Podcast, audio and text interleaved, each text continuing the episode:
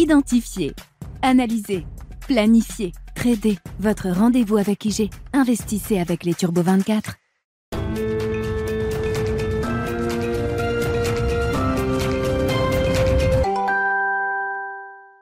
Bienvenue dans Smart Bourse, votre double dose quotidienne de marché en direct sur Bismart. Chaque jour à la mi-journée, 12h30, 13h. Et en fin d'après-midi, la grande édition pendant une heure à partir de 17h en direct, rediffusée à 20h sur Bismart TV.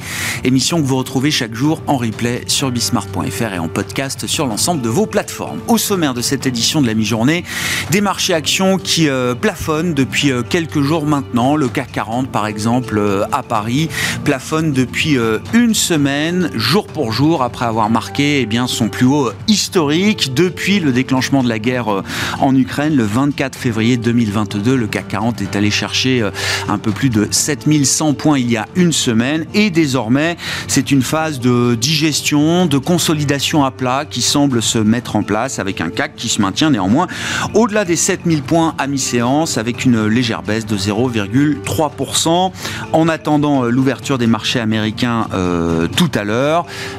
le marché euh, en Europe a escompté déjà un certain nombre de bonnes surprises depuis euh, quelques mois, puisque désormais le risque principal pour la zone euro est celui d'une non-récession. Le risque de non-récession est peut-être au plus haut, avec effectivement des euh, facteurs structurants qui viennent soutenir la croissance, une croissance qui restera faible en cette année 2023, mais néanmoins on parle quand même de croissance avec la baisse des prix de l'énergie, des prix du gaz, le prix du mégawattheure d'électricité en, France, par exemple, a été divisé par 10 par rapport au pic du mois d'avril 2022. Et puis, n'oublions pas également la vague de soutien budgétaire. On parle de plusieurs points de PIB pour chaque pays de la zone euro qui est en cours de déploiement et qui sera évidemment un soutien majeur à l'activité économique pour 2023. Nous évoquerons les questions macro avec Samy Char, chef économiste de Lombardier, qui sera avec nous en visioconférence dans un instant. Et puis les enjeux de marché avec la période de publication de résultats qui rentre dans le dur aux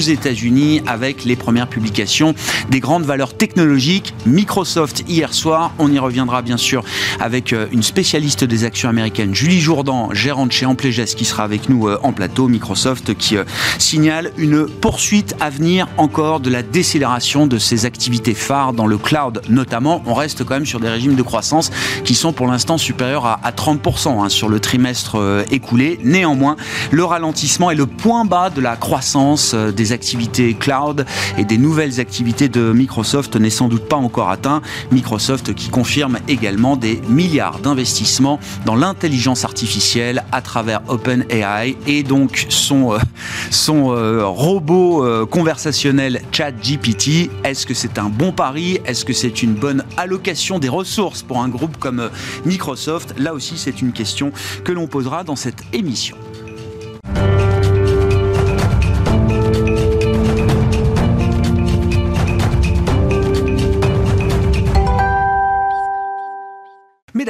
Les enjeux macroéconomiques au démarrage de cette année 2023. Nous en parlons avec Samy Char, qui est avec nous en visioconférence depuis la Suisse, chef économiste de Lombardier. Bonjour et bienvenue, Samy. Merci beaucoup d'être euh, avec nous. Ravi de vous retrouver. Je le disais, le risque principal pour la zone euro cette année, c'est celui d'une non-récession, un risque qui s'est complètement renversé en quelques semaines ou quelques mois, puisque il y a quelques mois encore, on parlait d'un risque de récession qui pouvait être de 80-90% selon les calculs savants qu'on pouvait faire par rapport aux, anticipations de, marché. Ce risque de récession est sans doute ramené à 30% et moins peut-être euh, aujourd'hui. La question est donc, qu'est-ce qui pourrait encore nous emmener en récession cette année en zone euro, euh, Samy? Alors, essentiellement, deux, facteurs quand même très importants. Je pense que dans le, le basculement de marché, il n'y a pas uniquement cette idée binaire de récession ou pas récession, mais même si on a une récession, on sent bien que ce ne sera pas la récession extrêmement sévère euh, qui avait été pronostiquée à un moment. Donc même si on a récession, elle sera beaucoup plus modeste que euh, les, scénarios très extrêmes qu'on a eu à un moment. En revanche, il y, a, deux facteurs importants quand même qui peuvent maintenir l'Europe en récession. D'abord, c'est une banque centrale européenne restrictive. on l'estime avec un, taux directeur au plafond autour de, de 3%. Les marchés sont un peu au-dessus de ça. Mais enfin, que ce soit 3 ou 3,25 ou 3 0,5%, pour nous, c'est un niveau de taux d'intérêt en territoire restrictif. Donc ça veut dire qu'il va venir contraindre la croissance, contraindre les flux d'investissement, contraindre évidemment euh, euh, le résidentiel et, l'immobilier. Et donc ça, ça peut quand même être un, facteur de poids euh, dans l'idée qu'on peut quand même avoir une, une, en tout cas des épisodes récessifs. Et je dirais qu'il y a un deuxième facteur, c'est que on va rester dans un environnement où le pouvoir d'achat des Européens reste quand même contraint. Bien sûr, vous l'avez mentionné, Grégoire, les, prix de l'énergie sont quand même revenus à des niveaux plus acceptables, mais enfin, euh, on a quand même un, choc du pouvoir d'achat qui se maintient dans les, prochains mois, voire euh, les prochains trimestres. Donc, que ce soit au niveau de la consommation ou au niveau de l'investissement, euh, on a quand même deux, raisons de, de pouvoir penser que l'Europe quand même connaîtra des épisodes récessifs, mais ne connaîtra pas une récession extrêmement marquée. Ça, ça, ça semble déjà garanti. Ce choc de pouvoir d'achat, euh, Samy, on, peut imaginer quand même que la dynamique du marché du travail, la job security euh, en Europe et ce que je rappelais, les, points de PIB de soutien budgétaire qui sont mis sur la table par euh, les différents gouvernements euh, en Europe. Alors parfois plus pour les entreprises que pour les ménages, à d'autres endroits plus en soutien aux ménages qu'aux entreprises. Mais il y a quand même de ce point de vue-là un soutien budgétaire qui va là aussi entrer en, en pleine puissance, j'ai envie de dire, en 2023 face au choc monétaire que vous avez décrit, euh, bien sûr, euh, Samy. Oui, c'est vrai. Donc, une, contraction de la consommation, ça paraît peut-être exagéré, mais enfin, on va continuer de voir une forme de, ralentissement quand même des tendances de consommation. On a du mal, euh, même avec le, soutien fiscal et même avec les prix de l'énergie qui sont revenus à des niveaux plus acceptables, d'imaginer un rebond de la consommation on va quand même être dans un environnement où, cette contrainte euh, demeure. Les prix alimentaires, les prix énergétiques euh, vont euh, maintenir quand même une certaine pression dans la capacité des Européens à, consommer. Et puis, évidemment, avec une banque centrale restrictive, ce sont les flux d'investissement qui, eux, vont se contracter. Donc, on aura peut-être la moins pire des récessions, qui est une récession tirée par l'investissement plutôt que par la consommation, voire le pire du pire par la contraction des bilans parce qu'on a fait un excès. Mais enfin, euh, on peut quand même avoir un épisode récessif un petit peu à la 2001, euh, tiré encore une fois par, euh, par cette composante investissement, alors que la consommation peut-être ne se contracte pas, mais enfin reste quand même relativement, relativement faible. Qu'en est-il du risque macro qui euh, peut peser sur l'économie américaine cette fois, euh, Samy euh, Si on se rassure effectivement sur l'idée que quand bien même la zone euro traverserait un épisode récessif, ce serait loin d'être la pire des récessions, comme vous le disiez, Samy, est-ce qu'il faut être plus inquiet désormais peut-être pour les perspectives de l'économie américaine? Pas nécessairement, mais lorsqu'on pense effectivement aux actifs américains, euh, et, et, particulièrement aux taux américains qui ont quand même une répercussion sur, sur l'économie mondiale. Euh, vous le savez aussi bien que moi, euh, les marchés intègrent encore quelques hausses de taux pour atteindre 5% euh, à peu près, euh, on va dire, en mars, mais des baisses de taux dès juin. Et ça, c'est un narratif avec lequel on a du mal à être complètement à l'aise. La, la, la, Fed montrait ses taux en mars et serait déjà en train de les couper en juin. Ça paraît assez euh, optimiste euh, comme scénario. Et donc c'est vrai que on va voir certainement aux États-Unis les marchés intégrer le fait que peut-être que la Fed va, va pas nécessairement aller au-dessus de 5, mais en tout cas une fois qu'elle sera à 5, elle va certainement y rester beaucoup plus longtemps que juin, euh, probablement jusqu'à la fin de l'année.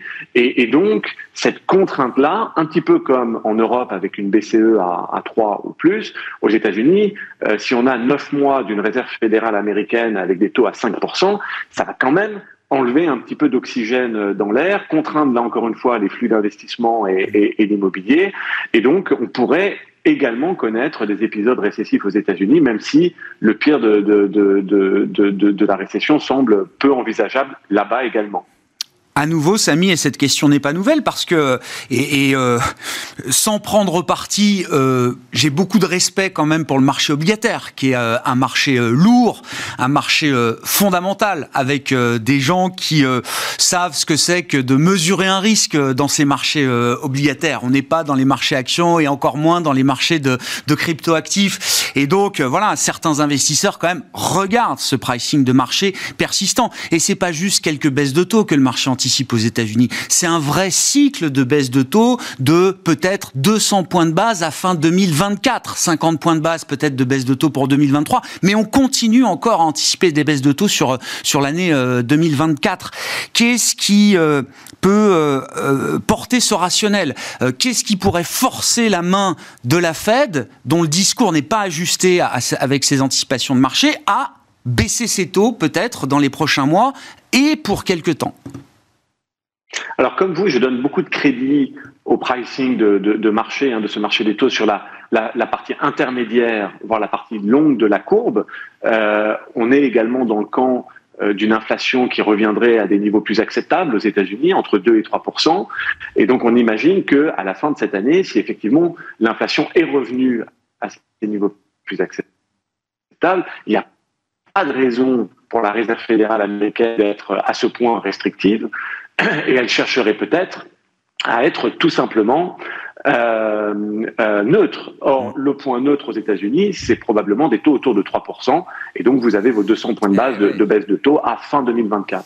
Ce qui me gêne un tout petit peu, c'est vraiment la partie courte, le fait qu'on anticipe déjà des coupes en juin, ça me, ça me paraît euh, un peu optimiste. C'est plus une question de séquence, effectivement, de, timing, plutôt que l'idée fondamentale qu'à un moment la Fed reviendrait euh, d'un niveau restrictif à un niveau neutre en matière de réglage de sa, sa politique monétaire. Euh, une question aussi qui est encore ouverte peut-être pour 2023. Euh, on est qu'au début de la réouverture sanitaire euh, chinoise, avec d'ailleurs la, semaine du Nouvel An lunaire et les mouvements de population majeurs en Chine et en Asie en général. Samy, quelle va être la place pour vous de la dynamique chinoise dans le paysage global macro 2023 Elle est très importante puisque la, Chine est, vraiment un, contrebalancier à ce qui se passe aux États-Unis et en Europe, avec, on vient d'en parler, des autorités monétaires restrictives et donc quand même un ralentissement de la croissance, voire des épisodes récessifs. En Chine, on a l'inverse, c'est-à-dire des autorités qui sont monétaires mais, aussi fiscales, qui sont beaucoup plus expansionnistes, et donc une croissance qui va rebondir. Euh, on estime la croissance chinoise en 2023 autour de, de, de 5%, tirée bien sûr par euh, des flux de, consommation. Ça va être absolument déterminant pour les pays émergents et particulièrement l'Asie, parce que la Chine est une grosse source de demande euh, pour euh, les biens asiatiques et bien entendu pour euh, les exportateurs de matières premières. On pense à, à l'Amérique latine. Et puis les Chinois sont euh, généralement de, gros voyageurs euh, en Asie. Euh, on pense à la Thaïlande, à Singapour. C'est plus d'un tiers hein, des, voyageurs qui sont généralement des voyageurs chinois. Et donc pour le tourisme, ça va être très très bon.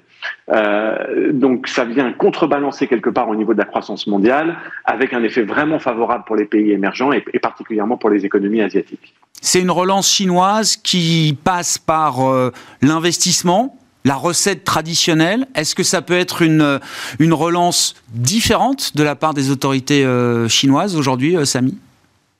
Non, ces autorités chinoises, elles, manquent toujours un petit peu d'imagination. Elles n'arrivent pas à faire une relance qui soit euh, un soutien aux, revenus des ménages. C'est constamment des relances fiscales qui sont effectivement liées à l'investissement, souvent pas très productifs.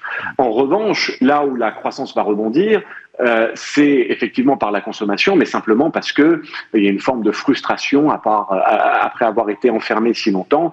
Donc de toute façon, il va y avoir un rebond de la demande, stimulus ou pas stimulus. Euh, mais effectivement, au niveau fiscal, c'est toujours tiré par l'investissement et on a du mal à à, à réorienter euh, euh ces, euh, ces, euh, ces, stimulus fiscaux vers le consommateur et, et, vers son revenu. Mais ceci dit, tous les facteurs économiques chinois vont être en expansion cette année et, et, ça, effectivement, ça, ça va quand même permettre d'être un contributeur net à la croissance mondiale après que la Chine, finalement, ait été un tel, un, un tel poids pour cette croissance mondiale. Enfin, elle va contribuer beaucoup plus favorablement. Merci beaucoup Samy. Merci pour cet euh, éclairage macro au démarrage de cette année 2023. On a enlevé un certain nombre de risques extrêmes, des questions et d'autres risques restent évidemment euh, en suspens sur la partie euh, macroéconomique. Samy Char avec nous en visioconférence, chef économiste chez Lombard Odier.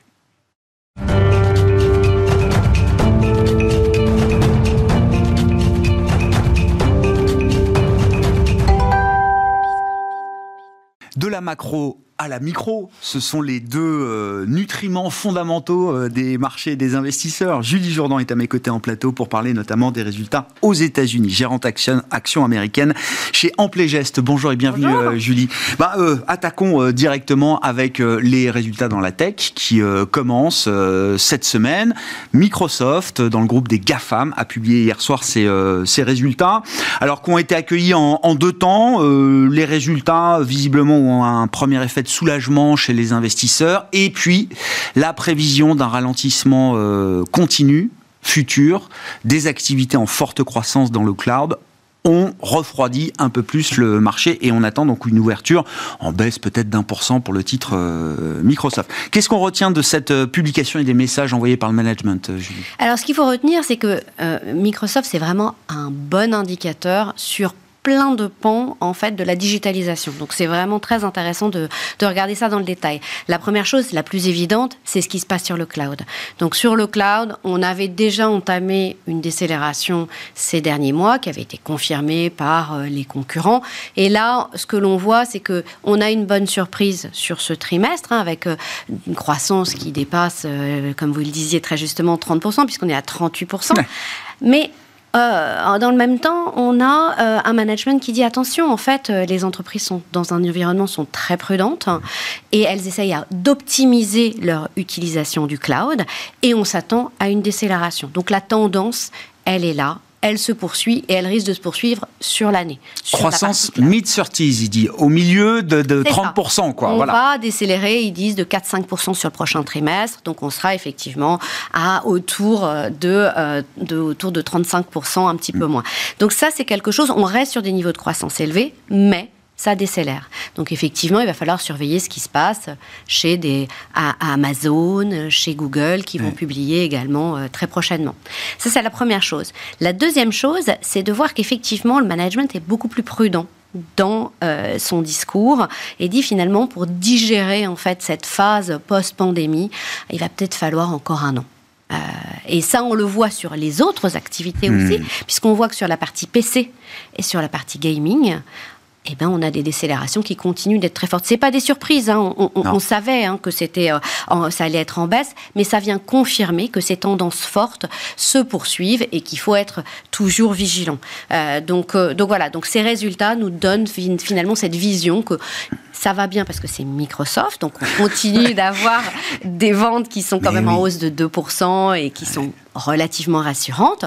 Il n'y a pas euh, de, sujet, euh, mais on est sur des niveaux de croissance inférieurs à ce qu'on a pu connaître avant. Si les clients de Microsoft sont dans une logique d'optimisation, Microsoft elle-même, en tant qu'entreprise, est aussi dans une logique de rationalisation, comme l'ensemble des grands groupes euh, technologiques. Il y a presque une... Alors c'est un peu dur de dire ça, mais une course ou une surenchère à la restructuration qui passe notamment par des euh, plans de départ et des plans de, licenciement. D'ailleurs, Satya Nadella, il l'a dit hein, quand il annonce les licenciements chez Microsoft, il dit oui, effectivement, pendant pendant deux ans, on a peut-être vu les choses un peu trop euh, en rose et on a peut-être eu tendance à extrapoler des tendances Covid qui effectivement euh, ben, n'étaient que des tendances Covid. Du point de vue de l'investisseur, alors évidemment, on n'a jamais vu ces grands groupes euh, licenciés, en tout cas dans la période euh, moderne, euh, j'ai envie de dire, même si ces groupes-là se sont déjà réinventés plusieurs fois pour certains d'entre eux. En tant qu'investisseur, est-ce que vous êtes rassuré sur le fait que justement ces groupes-là sont capables aussi de se mettre en ordre de marche, peut-être avec une allocation un peu plus rationnelle de leurs ressources, une recherche de productivité qui a été peut-être un peu perdue aussi à un moment quand on a doubler ses effectifs en quelques années pour certains d'entre eux. Ce que l'on voit, c'est qu'effectivement, a, les, données, bon, évidemment, on les voit a posteriori, hein, mais ce que l'on voit, c'est qu'aujourd'hui, le secteur qui a augmenté le plus proportionnellement, hein, proportionnellement, le nombre de ces employés, c'est effectivement euh, la technologie. Hein. Et c'est vrai qu'on est à peu près entre 5 et 6 au-dessus des niveaux de 2020. Donc effectivement, on a eu une accélération extraordinaire qui a été portée par, euh, je dirais, euh, l'envie d'accélérer dans tout ce qui était intelligence artificielle, le besoin de recruter les meilleurs, que c'était pour Meta, pour Google. Garder des talents, bien sûr aussi. De, voilà, de capter les, les ingénieurs, euh, les acteurs les plus, hmm. comment dire, les plus adéquates pour développer ces, ces nouvelles technologies. Et puis, ben, on se retrouve maintenant euh, deux ans plus tard, à avoir effectivement une forme de normalisation, de retour euh, les pieds un petit peu plus sur terre, parce mm. que le contexte économique est ce qu'il est, parce que comme vous le disiez, il faut digérer en fait euh, finalement ce qui s'est passé post-pandémie. et donc effectivement, il y a une forme de normalisation. Mais quand on regarde, d'autres secteurs sont encore, eux, pour le coup, en retard par rapport à, la période pré-pandémie. C'est le cas de la restauration, de l'hôtellerie. Et donc, quand on regarde, on voit bien qu'il y a toujours des pénuries d'emplois. Et on le voit bien aux États-Unis quand on voit le taux de chômage qui continue d'être extrêmement faible ou quand on voit les créations d'emplois qui continuent d'être très fortes. Hein. On était sur le mois dernier 233 000 créations d'emplois. On peut se dire c'est la plus faible depuis longtemps, mais quand on regarde, c'était au-dessus de la moyenne eh pré-pandémie. Donc on, reste sur des niveaux très forts. C'est plus que les suppressions d'emplois dans la tech américaine annoncées à date à ce jour. Hein. Exactement. Donc je pense qu'effectivement, ce que l'on voit, c'est qu'il y a une forme de normalisation des choses. Euh, on verra euh, effectivement si euh, ces, ces, ces, ces, licenciements sont annonciateurs d'autres choses, parce que c'est toujours un peu la ben, question. C'est la question. Est-ce que c'est l'indicateur avancé d'une détérioration plus général, mais vous dites qu'il y a quand même des secteurs qui, eux, sont vraiment dans des pénuries de main-d'œuvre et d'offres de travail euh, plutôt que dans des surcapacités. Donc, effectivement, c'est vraiment ça qu'il faut retenir c'est que d'un côté, la technologie avait peut-être surinvesti dans les ressources humaines, d'autres secteurs sont toujours en recherche. Et ce qui est très intéressant maintenant de regarder, c'est de regarder ce qui se passe sur l'emploi temporaire. Et c'est plutôt là qu'il faudra regarder pour les tendances effectivement de l'emploi. Et sur l'emploi temporaire, ce que l'on voit, c'est qu'il y a effectivement une dégradation récemment de cet emploi temporaire, avec euh, des PME qui, elles, continuent de recruter mmh. essentiellement aux États-Unis parce qu'elles veulent capter des mmh. talents et elles veulent les garder parce mmh. qu'elles ont eu tellement de difficultés à recruter. Mais en revanche, l'emploi temporaire qui s'affaiblit un petit peu. Alors, est-ce que c'est parce que les gens sont embauchés dans des contrats, euh, je dirais, plus durables, ou est-ce que c'est annonciateur Ça, on, verra dans la durée. Aujourd'hui, l'emploi reste très très fort aux États-Unis. On peut imaginer que dans certains secteurs, justement, ceux qui sont en pénurie, en recherche permanente de, main-d'œuvre, la fonction de réaction des entreprises américaines a changé. Euh, Julie, on était habitué, surtout vu d'Europe et euh, vu de France, à voir euh, cette flexibilité du marché du travail américain spectaculaire au moindre vent qui mm. tourne. Boum, on coupe, mais on est capable de reprendre aussi très vite quand les vents sont, sont plus porteurs. Est-ce que là, on peut avoir peut-être des effets décalé, un peu plus fort. Alors on voit que dans les secteurs là aussi, hein, quand on voit la très grande réactivité en fait du secteur financier ou de la technologie, où il y a effectivement toutes ces annonces majeures, etc.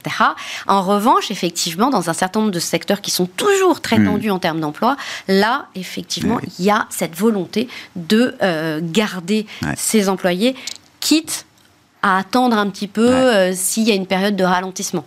On hmm. verra dans la durée si ça se, si ça se confirme. Hmm. Mais aujourd'hui, toujours une grande réactivité sur les secteurs les plus euh, pénalisés, mais effectivement, un, petit changement d'état d'esprit euh, sur certains autres. Bon, je, reviens sur Microsoft. Bon, il y a le ralentissement effectivement encore du, cloud. Euh, on suivra euh, les messages d'Amazon, de, de, Google dans ce domaine-là euh, également. Il y a aussi l'investissement. L'investissement dans l'avenir. Et donc l'avenir pour Microsoft, c'est l'intelligence artificielle à travers OpenAI et ChatGPT. On parle d'investissement. Alors pour Microsoft, c'est plusieurs milliards de dollars. Ça reste des investissements mesurés par rapport à la taille de l'entreprise Microsoft. Est-ce que ça vous paraît être une bonne allocation euh, des ressources euh, notamment par rapport à, l'expérience euh, méta, qui a été plutôt très mal reçue par le marché. C'est-à-dire que l'idée que le métaverse allait devenir le cœur d'activité de anciennement Facebook, ça n'a pas pour l'instant permis de rallumer la flamme. Est-ce que là, les choses sont différentes? Alors, eh, on a des, stratégies et des, dirigeants qui sont très différents hein, dans, les, deux cas. Nous, nous sommes investisseurs dans Microsoft, pas dans Meta. Mais ce que l'on voit, c'est que Microsoft, dans sa vision, en tout cas dans la vision qu'ils veulent délivrer et qu'ils euh, continuent de délivrer, c'est de dire, voilà, nous, on a euh, un, un, carnet de route. Ce carnet de route, c'est de continuer à euh, offrir des services toujours plus innovants. et dans ce cadre-là, ils font un investissement, comme vous le disiez, qui est assez modeste au regard de leurs réserves de cash. Alors, c'est énorme. C'est dingue, oui. ça reste très très modeste. Donc effectivement, euh, voilà, ils font cet investissement. Est-ce qu'il sera payant? Est-ce que c'est trop tôt? Est-ce que c'est un buzzword? Ça aujourd'hui, on n'a pas du tout de visibilité hmm. là-dessus. Euh, ce que l'on voit, c'est qu'au regard de la taille de la société, au regard du chiffre d'affaires de la société et de leur capacité de financement, c'est quelque chose qui fait, qui semble euh, tout à fait euh, raisonnable. Même en cas euh, d'échec, ça met pas l'entreprise en péril. Ça met pas l'entreprise en péril. En ce qui concerne Meta, on a une société qui fait un pari très ambitieux euh, et c'est extrêmement ambitieux, euh, qui remet en cause en fait ah la nature même en ah fait de euh, son, son, business model à moyen terme. Mais néanmoins, et je pense que c'est là aussi sans doute qu'il y a cet attrait de, de, de, de, certains investisseurs et au contraire ce retrait de d'autres qui est de dire ben, aujourd'hui ça nous donne plus de visibilité hmm. sur l'activité. C'est un changement de modèle. C'est un changement de modèle. Alors que pour Microsoft, il y a une forme de continuité par rapport à la stratégie euh, indiquée au, marché, aux investisseurs. En matière d'investissement, alors euh, vous gérez euh, la stratégie action américaine chez Amplegest à travers le prisme du pricing power. Julie, pour cet univers et ce, thème du pricing power, qu'est-ce que vous voyez comme opportunité aujourd'hui dans ce marché américain? Alors dans le marché américain, il y a, a beaucoup d'opportunités dans le pricing power puisqu'on a un certain nombre d'industries qui par essence en fait de de par leur caractère euh, assez unique. Euh, je reprends par exemple un acteur comme Microsoft, où on voit bien que malgré le, le fait qu'il y ait une concurrence, on a finalement sur le cloud, on a une concurrence qui est relativement modérée et une demande qui est extrêmement forte. On voit qu'il y a beaucoup euh, d'acteurs innovants qui peuvent avoir du pricing power. Aujourd'hui, dans une situation, et vous le disiez précédemment avec l'économiste, mm. euh, finalement qui est assez incertaine. On se dit que le scénario du pire n'est sans doute pas le plus probable, mais à ce stade, on sait qu'on est dans une phase de ralentissement dont on ne mesure pas complètement l'amplitude. Donc dans ce contexte-là, euh, nous, euh, chez Ampleur dans la stratégie Pricing Power, on s'attache non seulement à sélectionner des valeurs de qualité, mais surtout à regarder en fait des situations qui permettent d'être à la fois résilientes dans un environnement euh, qui est incertain, mais aussi éventuellement de capter ou de gagner des parts de marché euh, si effectivement on avait un, environnement qui était plus difficile. Donc typiquement, bah, alors on va avoir euh, effectivement dans les gaz industriels, qui est également une, une structure un peu oligopolistique, mmh. on, va privilégier ce type d'acteurs, ou sinon effectivement bah, dans la technologie il y a certains acteurs qui sont aujourd'hui relativement attractifs. Euh, parce qu'on a eu un marché l'année dernière qui a été extrêmement euh, difficile. Euh, Microsoft en fait partie, comme je le disais, on est investisseur, je ne fais pas de recommandations là-dessus, mais il n'empêche qu'effectivement, on a des acteurs dans la technologie qui restent extrêmement, euh, comment dire, attractifs d'un point de vue valorisation et qui ont une très belle visibilité dans leur, leur carnet de commandes. donc c'est vrai que de ce point de vue-là, le pricing power aux États-Unis, on va dire, on va chercher des oligopoles, des euh, sociétés également qui seraient portées par euh, des politiques publiques assez fortes. On a vu l'IRA qui est une politique majeure. Euh, et donc, dans ce contexte-là, là aussi, on va trouver des acteurs attractifs. Hmm. Non, mais je trouve intéressant parce que ça met quand même un éclairage sur le pricing power qu'on peut trouver dans des secteurs industriels, dans des secteurs B2B. Et c'est vrai que peut-être d'être trop proche du consommateur final aujourd'hui et plus un, atout, en tout cas, et plus l'atout que ça a pu être euh, à certains moments pour certaines marques, euh, par exemple. Je crois qu'aujourd'hui, on est en train de se rendre compte qu'après cette phase de digitalisation très forte, hmm. il y a toute une série d'investissements industriels qui ont besoin euh, d'être fait. Mmh. Il y a une phase d'innovation aussi qui se fait euh, à la fois et d'expansion, euh, de normalisation du cycle, notamment dans tout ce qui est aéronautique mmh. également, qui sont des vents très porteurs en fait pour le pricing power, puisque dans les industriels, comme vous le disiez, on a beaucoup d'acteurs qui sont des acteurs de niche, qui sont très experts dans un domaine et qui, de ce fait, en fait, vont avoir une visibilité et des carnets de commandes plutôt, plutôt protégés dans ce contexte-là. L'exemple du jour en Europe, c'est un acteur comme ASML, donc dans la chaîne des équipements pour la fabrication de semi-conducteurs, carnet de, carnet de commandes record, avec plus de 40 milliards d'euros de commandes en stock pour un acteur comme ASML aujourd'hui, qui continue de nous dire qu'il a du mal à servir la demande. Voilà où on en est. Hein. L'enjeu d'aujourd'hui, toujours. Ah, mais complètement. Euh, répondre à la demande après les problèmes de supply chain. Merci beaucoup, Julie. Julie Jourdan, qui était avec nous, gérante action américaine chez Amplegest, invitée de cette édition de la mi-journée de Smart Bourse. On se retrouve à 17h en direct sur Bismart.